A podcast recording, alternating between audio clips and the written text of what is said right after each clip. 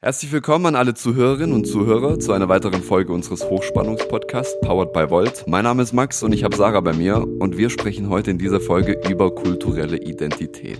Und das machen wir nicht alleine. Wir haben einen Gast mitgebracht, der nennt sich Ben Ward und würde sich jetzt auch, glaube ich, gleich mal selber vorstellen. Ähm, ben, gleich die Frage zuerst, die uns natürlich alle super gefällt. Woher kommst du? Ah, ja, die ähm, Frage, die jede Person, die einen anderen Hintergrund hat, jedes Mal hasst. Vor allem, wenn man mehrere Hintergründe hat. Denn ich kann diese Frage schlecht beantworten. Ähm, meine Mutter hat ungarische, preußische, also prussisch-baltisch, litauische und tschechische und deutsche Wurzeln. Mein Vater hat isländisch, samisch und schottische Wurzeln. Heißt, äh, ich, ich bin die Reinkarnation von Europa. ja, ap apropos äh, Hintergrund, du siehst, wir sehen auch schon eine Flagge im Hintergrund, die sieht so wild aus, als würde sie wortwörtlich die Reinkarnation äh, von Europa bedeuten. Äh, kannst du uns ein bisschen was dazu erklären, zu den Farben? Jetzt, die Leute und Zuhörer sehen es ja leider jetzt nicht. Äh, mhm. Äh, aber kannst du uns ein bisschen erklären, weißt du darüber Bescheid, was das alles bedeutet? Selbstverständlich. Ähm, das, was ihr im Hintergrund bei mir seht, ist die Sami-Flagge. Und das Rot oben steht für die Sonne und das Blau steht für den Mond. Das Grün steht für die Natur und das Gelb steht für die Menschen. Die Flagge hat diesen Halbkreis, wo Mond und Sonne miteinander harmonieren, um zu symbolisieren, dass man im Einklang ist miteinander. Und äh, die Parallele zwischen Natur und Menschen steht dafür, dass Menschen und Natur im Einklang miteinander sein sollen und gleich miteinander sind und keiner mhm. wichtiger ist als das andere nur zusammen existieren können. Also es klingt schon sehr interessant, muss ich sagen. Ähm, aber was mir dabei auffällt, ist natürlich, dass ich diese Flagge im europäischen Kontext so noch nie gesehen habe. Ähm, deshalb vielleicht erklärst du uns gerade mal, wo können wir denn wirklich die Sami lokalisieren? Wo können wir sie finden und unter welchem Namen würden wir sie vielleicht heute kennen? Die Samen kennt man heute eigentlich unter dem Namen Sami. Früher waren sie vor allem bekannt unter dem Namen Lappen oder das Land Lappland. Haben viele zum Beispiel bei Nils Holgersson, äh, wenn sie diese Kinderserie geguckt haben, sagt ihnen dieser Name Lappland noch etwas. Es ist eigentlich ähm, ein Denonym der Sami, was ein dreckiges Wort aus dem Schwedischen und Norwegischen ist, was für die Sami benutzt wurde. Und die Sami findet man deswegen im arktischen Norden von Skandinavien, Fennoskandinavien und Teile von Russland im keralischen Oblast. Also komplett der gesamte Norden, wenn man so will. Das heißt, du bist eigentlich Wikinger? Ähm, nein, tatsächlich nicht. Äh, oder beziehungsweise auch, weil die Isländer waren Wikinger. ähm, die Samen sind eigentliche Nomaden. Sie kamen ursprünglich aus dem Uralgebirge, das Tor zu Asien in Russland, und sind vor Tausenden von Jahren nach Europa gekommen als Nomaden und haben seitdem den arktischen Norden besiedelt. Man vermutet auch tatsächlich, weil die samische Sprache ist so ein bisschen komisch, weil sie hat zwar viele ähnliche Worte und viele grammatische Fälle, wie Finnisch oder Estnisch, was die nächsten Verwandten wären. Aber es hat viele Worte, die überhaupt nicht in den Kontext passen. Deswegen einige Sprachwissenschaftler auch denken, es hat schon mal Nomaden im Norden gegeben, die sich mit den Samen vermischt haben. Aber man weiß es nicht, weil es zu lang zurückliegt. Also du hast ja gerade in dem Zusammenhang ähm, auch gesagt, dass sich ja die Samen so im Norden befinden wie die Podcast-Zuhörer aus Baden-Württemberg auch wissen, ich war ja in Finnland. Ähm, dementsprechend hat mir jetzt das andere Wort, was du gesagt hast, natürlich sofort eingeleuchtet und ich konnte jetzt auch ein bisschen verstehen, wo ihr da auch seid. Und wenn ich da an die Samen denke, dann denke ich so automatisch natürlich an die Rentierzüchter. Ähm, wie, wie passt das sozusagen also zusammen, weil du, du wohnst ja nicht im Norden, du bist kein Rentierzüchter, sondern du bist hier in Deutschland.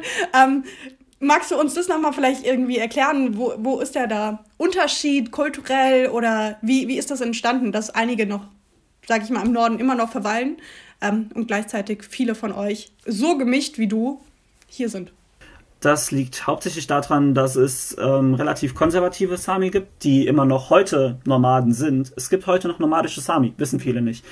Ähm, aber viele sind tatsächlich in die Großstädte gezogen. Viele sind vor Jahren schon, vor Jahrzehnten in die Großstädte gezogen. Meine samischen Wurzeln sind so weit zurück, dass wir in der direkten Familie nicht herausfinden können, wo die samischen Wurzeln herkommen. Hm. Deswegen, wir haben da auch kulturell kaum Berührungspunkte. Wir wissen, irgendwo ist da Sami. Aber woher? Keine Ahnung. Wir haben noch ein paar Essensgerichte und sowas, was mit überliefert wurde, aber das war's. Das wäre jetzt meine Frage gewesen. Lebst du diese kulturelle Identität aus bei dir zu Hause oder nur für dich persönlich im Allgemeinen? Eher für mich persönlich. Wir ähm, haben am 6. Februar immer den Same Baby. Das ist der Sami-Nationaltag. Den feiere ich auch mit meiner Familie seit zwei Jahren. Habe ich eingeführt, ähm, weil ich unsere Familie etwas näher an unsere Wurzeln dranbringen will. Aber auch von meinem Vater, wo die Wurzeln liegen, ist da auch eher wenig Interesse, weil er sich, er ist in Deutschland geboren, er sieht sich als Deutsch und hat andere Wurzeln, aber ja, weil keine Berührungspunkte mit der Sprache sind, ist es schwierig. Wie kam es dann dazu, dass du dann überhaupt mit dem Thema konfrontiert wurdest, wenn du sagst, dass deine Eltern da gar nicht so ähm, unbedingt interessiert daran waren, sich da weiter damit zu beschäftigen? Bei mir war es eigentlich, es kam in den Teenagerjahren. Ich wusste ja immer, wir kommen irgendwo anders her. Wir haben verschiedenste Gerichte aus anderen Ländern. Wir haben Worte, die wir zu Hause benutzen, hm. Wortfetzen, die übrig geblieben sind, um Sachen zu beschreiben. Zum Beispiel Samisch hat über 200 Wörter für Schnee. That's again. das, das, es, es, gibt ein, äh, es gibt eine sehr weite Art von, wie man Neuschnee bezeichnen kann. Ihr werdet erstaunt. Ähm, ja, deswegen irgendwann kam immer mehr das Interesse, sich mit den eigenen Wurzeln zu befassen und ich glaube mit 18 habe ich dann gesagt, ich lerne Samisch. Ich lerne die Kultur besser kennen, ich lese mich komplett rein, ich knie mich da rein, weil ich möchte mich mit meinen Wurzeln wieder verbinden. Und es ist schwer. Dazu habe ich eigentlich schon gleich mehrere Fragen, ähm, aber vielleicht die einfachste zuerst. ähm, äh, es handelt sich ja hierbei um eine Kultur, die wirklich nicht so präsent ist in unser aller Leben. Wenn ich jetzt irgendwie darüber nachdenke, hey, es gibt viele Leute, die stehen zum Beispiel auf Japan oder Südkorea oder sei es Südafrika, whatsoever. Äh, die fliegen dorthin, die lesen sich rein, die schauen sich YouTube-Videos an, gibt ja unendlich viele Foodblogs. Ähm, wie ist es bei dir? Also, wenn ich ja auch zum Beispiel an mich denke, wie gesagt, ich hatte ja vorher schon ähm, vor dem Podcast so ein bisschen erzählt, dass ich ja auch aus dem indigenen Volk äh, Marokko stamme. Und da weiß ich einfach von mir aus selbst, es gibt gar nicht so viele Bücher oder so in der Art oder so. Die Sprache kann man eigentlich nicht über, über Lehrbücher lernen. Deshalb möchte ich wissen, wie, hm. wie bist du das angegangen? Das ist bei Samisch zum Glück relativ einfach. Samisch wird heute auch noch sehr viel gesprochen. Ähm, ich sage immer Samisch, aber Samisch ist keine einzelne Sprache. Samisch ist eine Sprachfamilie. Heißt, es gibt elf samische Sprachen, von der drei bereits ausgestorben sind was sehr traurig ist, die liegen in Russland. Ähm, zum Beispiel der meistgesprochene, die meistgesprochene samische Sprache nennt sich Nordsamisch. Und dazu gibt es auch Lehrbücher, wie das, was ich jetzt euch gerade hier hochhalte, was äh, die lieben Zuhörerinnen und Zuhörer im Podcast nicht sehen können. In Norwegen und in Finnland gibt es zum Beispiel ganz viele Schulen, die Samisch als Sprache anbieten. Und in Norwegen ist es, soweit ich das auch verstanden habe, Samen in den Schulen im Norden sogar verpflichtet, dass sie ihre Muttersprache lernen müssen für einige Jahre. In Schweden gibt es da auch, zum Beispiel bei den Südsamen, gibt es da auch die Möglichkeit, an den Schulen Südsamisch zu lernen. Kann man das irgendwie vergleichen in, in Form von Dialekten, die wir hier traditionellerweise haben, oder hat das nochmal eine ganz eigene kulturelle Initiative irgendwie? Also Samen sehen sich generell als ein Volk. Auch wenn man andere Sprachen spricht, ist es ein Volk und egal von wo im Sapmi du her bist. Sapmi ist äh, der richtige Name für das ehemalige Lappland. ähm, Warst du schon mal oben? Ich wünschte, ich will hin, ich will dieses Jahr hoch. okay. Ich habe tatsächlich. Aber das ist ja sicherlich wunderschön da oben. Es wahrscheinlich. ist es. Es ist richtig schön. Ähm, ich und meine Mutter wollten wahrscheinlich Ende Herbst, Anfang Winter nach Gauftagate was im Norden Norwegens liegt. Ähm, und nach Alta, was auch dort ist. Dort sieht man zum Beispiel sehr gut die, das äh, Aurora Borealis. Und man hat wenig Sonne. sehr wenig Sonne. Also für Sonnenliebhaber kann ich das Sub mir jetzt nicht direkt empfehlen. Ja. Aber deshalb äh, nimmt man auch Vitamin D einmal die Woche. Genau. genau. nee, ähm, was, was ich gerne noch wissen möchte ist, also ich kann auch wieder nur so analogisch halt, weil, wie gesagt, für mich ist es wirklich so eine persönliche Erfahrung, da seine eigene Kultur zu erkunden ähm, und da kann ich ja jetzt nicht viele Erfahrungswerte draus ziehen. Vielleicht ist es aber wirklich allgemein so. Ähm, bei mir war das so, dass halt in den Teenagerjahren das Einzige, was zählt, ist halt Deutsch. Deutsch sein, nicht anders ja. auffallen. Beziehungsweise in Frankfurt, Leute, da ist es auch ein bisschen wichtig, nochmal anders zu sein. Aber, äh, anyways. Nicht zu sehr, ne? Genau. Aber dass man wirklich so, dass man aber wirklich versucht, krampfhaft deutsch zu sein. Und ähm, wie ist es bei dir dann so entstanden, dass du dann irgendwann mal mit 18, wie du gesagt hast, entschieden hast, nee, eigentlich ist da vielleicht doch noch mehr. Und insbesondere bei dir ist es ja wirklich so, dass du so viele verschiedene Länder in dir vereinst. Wie kam dass du dich so auf Sami fokussierst? Ich räume das Pferd mal von hinten auf, nämlich äh, ich habe mich nicht nur für die Sami entschieden. Jede meiner kulturellen Wurzeln versuche ich viel zu erkunden.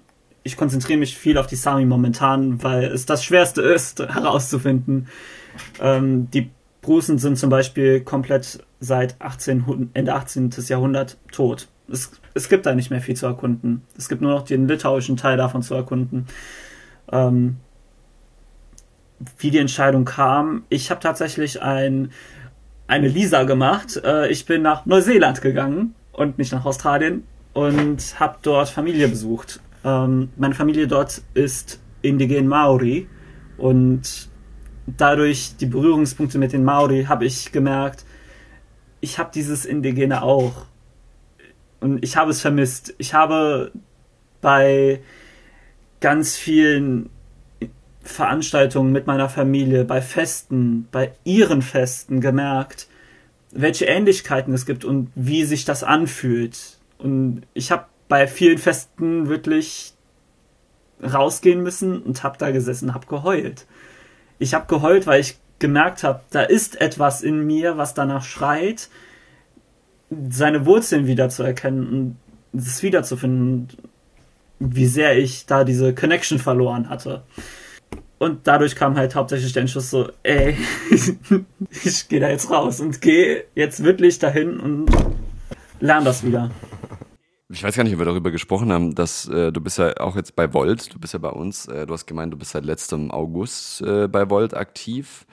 Ähm, erzähl doch mal ein bisschen, ich, das haben wir noch nicht, das haben wir gar nicht gehabt jetzt. Du hast noch gar nicht erzählt, was du eigentlich bei Volt machst und warum du eigentlich hier bist. Oder im Zuge dessen ist natürlich die Frage interessant, ähm, wobei es sich vielleicht sogar schon ergeben wird, aber warum hast du dich denn gerade für Volt entschieden als politische Richtung für dich? Also ich bin ja, wie gesagt, seit August letzten Jahres bei Volt. Ich bin seit Dezember gleichberechtigungsverantwortliche Person in Rheinland-Pfalz und bin auch in der BIPOC-Gruppe, also Blacks, Indigenous and People of Color. Äh, Sarah gibt ein Peace-Zeichen. Sarah ist auch in dieser Gruppe. Sarah ist auch in dieser Gruppe, so haben wir uns kennengelernt. Gott sei Dank, möchte man dazu sagen. Ja, warum Volt? Ähm, ich glaube, das war ein ziemlicher No-Brainer, wenn ich mir so andere Parteien in Deutschland angucke. Ähm, der Rechtsextrem, die, die rechte Flügel des politischen Spektrums ist ja für mich so eher so meh. Gerade wenn ich mir so Parteien angucken, die ähm, massiv versuchen, dass Personen mit Migrationshintergrund nicht mehr in Deutschland sind, die nicht akzeptieren, dass es Personen mit Migrationshintergrund zu schützen gilt und auch am li absolut linken Spektrum fand ich auch so, das war mir dann nicht individualistisch genug. Ich habe mich dann zu sehr in eine Mehrheitsgesellschaft reingedrängt gefühlt, so wir sind alle absolut gleich und egal woher du herkommst, das interessiert keinen. Es, es hat sich so nicht danach angefühlt, als würde man aus seinen Wurzeln lernen und trotz seiner Wurzeln, trotz der Unterschiede, trotz der schlechten Geschichte, die manche Völker miteinander gemacht haben, sich entscheidet, zusammenzuleben und sich entscheidet, einander Gesicht zu Angesicht zu Angesicht gegenüberzutreten. Und das habe ich bei Volt gesehen. Paneuropäisch, ja, auch wenn ich am Anfang gedacht habe, wie sehr viele in dieser Umgebung das Volt jetzt irgendwie so ein neuer Energiekonzern ist, weil der Name war echt, der war echt nicht so ganz eindeutig. Oder vielleicht die, die, diese, diese ähm, äh, E-Scooter-Shares. Da heißt glaube auch ja, 1 Volt.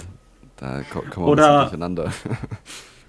Oder ähm, ein Essenslieferant, der heißt auch Volt, aber stimmt. mit W. Stimmt, ja, stimmt. die gibt es in Estland zum Beispiel ganz viel. Verrückt. Ja, Sarah, ich meine, wir haben jetzt über unsere, du hast, glaube ich, auch eine sehr, sehr interessante äh, ähm, kulturelle Identität. Das sieht bei mir irgendwie ein bisschen mau aus, aber vielleicht habe ich mir auch noch, noch zu wenig darüber Gedanken gemacht. Ich würde mich durchaus europäisch sehen. Ich hatte aber, ich erinnere mich auch mit einem Gespräch mit äh, Rebecca, wo ich auch äh, statuiert hatte, dass ich mich nicht zu 100% europäisch sehe, sondern trotzdem auch in irgendeiner Form deutsch. Aber das ist eigentlich ein ganz interessantes Thema, weil vielleicht ist das der Punkt, wo ich mich noch nicht damit zu sehr auseinandergesetzt habe, weil es ist natürlich die eine Sache, dass ich mich politisch sehr europäisch sehe, aber halt kulturell, ähm, ich sage mal, weil ich jetzt, ich habe theoretisch Familie in, in Kroatien gehabt, äh, die hat aber nichts damit zu tun, dass ich Kroate bin, sondern dass die einfach Bock hatten, nach Kroatien zu ziehen. Und äh, auf der anderen Seite äh, bin ich vielleicht einmal im Jahr in Paris oder so und das war's dann auch. Also versteht ihr, da ist jetzt jetzt bei mir nicht so, dass ich hier äh, in ganz Europa überall Freunde und Familie habe.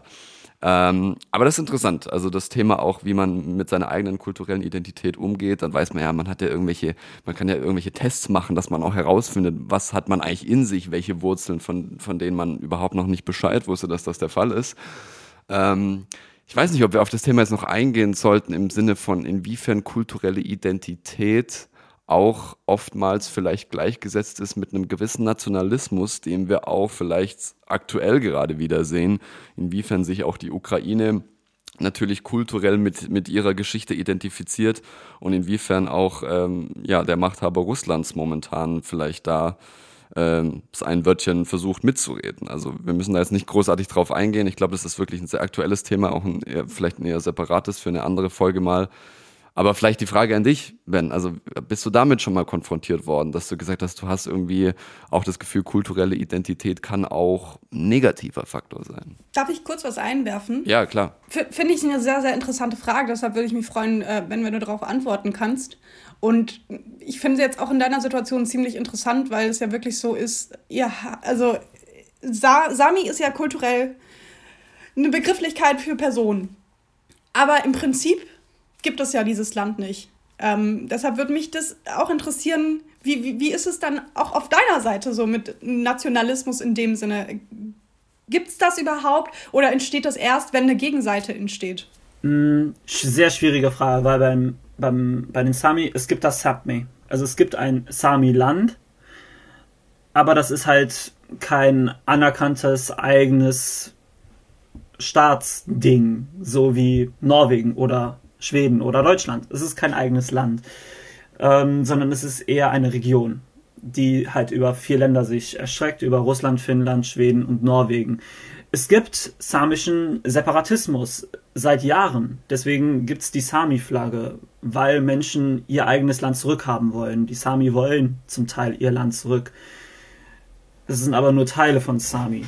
Ähm, ich selber, ich fände zum Beispiel, wenn wir ein paneuropäisches, eine paneuropäische Republik haben und da Norwegen, Finnland und Schweden dabei sind und damit zusammenkommen, dann fände ich es super, wenn wir, ähm, weil es gibt ja dann im Prinzip nur noch föderale Staaten.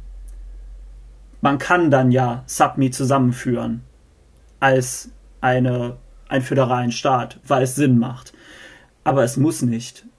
Samen sind kulturell und auch miteinander egal ob sie Grenzen getrennt haben, seit Jahrzehnten, Samen sind es gewohnt, dass Grenzen sie trennen, aber diese Grenzen, die physisch von Menschen gemacht werden, gibt es für Sami nicht. Und sie interessiert sie auch nicht. Samen werden immer miteinander harmonieren und das wird sich nicht ändern, egal wie viele Grenzen gezogen werden. Äh, um da nochmal auf Max Frage zurückzukommen. Ich finde es ja irgendwie wirklich eine Gratwanderung, seine kulturelle Identität zu erkunden, aber gleichzeitig jetzt nicht Nationalist zu werden. Also. Ist schon berechtigt, Hast du oder? da irgendwelche Tipps? ja, ja, wirklich. Habe ich da Tipps?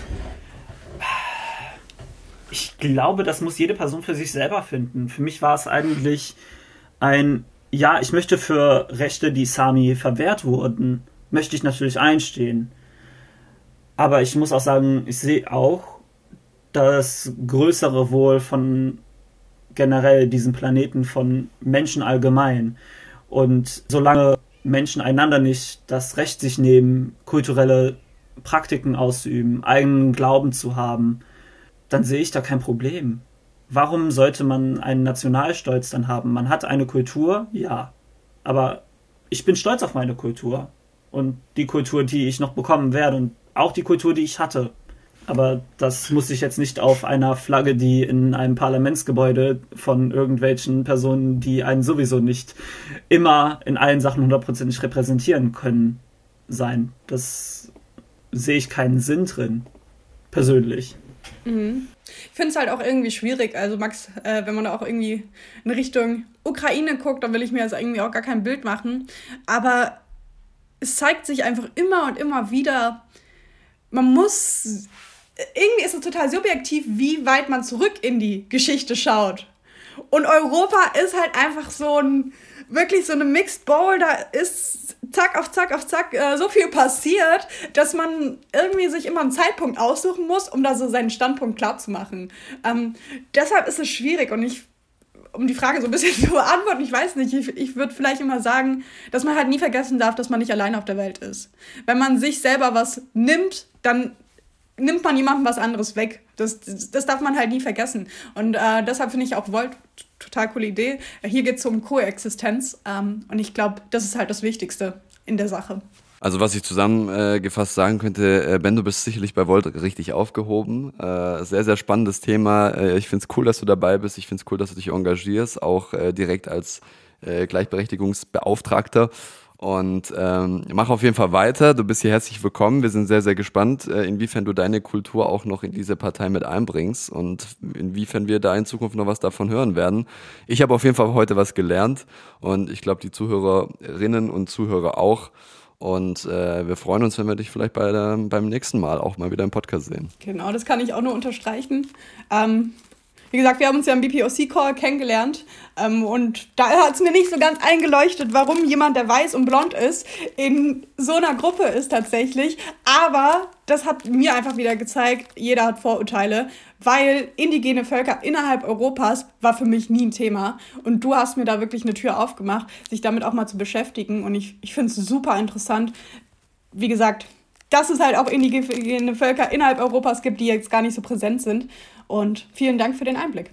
Und vielleicht an euch beide und vielleicht auch an die Zuhörer da draußen. Ähm, wenn es irgendwie ein Interesse gibt, mal etwas über Sami-Geschichte zu lesen, es gibt ein sehr, sehr gutes Buch, was von einem Deutschen geschrieben ist, über ähm, das Freiwerden vom Sapmi. Äh, das Buch heißt Liberating Sapmi, Indigenous Resistance in Europe's Far North von Gabriel Kuhn. Es ist ein absolut gutes Buch und viele Sami-Professoren aus Guftagatnu und Alta, die indigene Wissenschaft bezogen auf die Sami und andere uralische Völker studieren und lehren, lieben dieses Buch, weil es das Ganze relativ kompakt gut zusammenfasst. Also, wenn man dafür ein Interesse hat, dann ich empfehle das Buch, ich bin selber noch dran.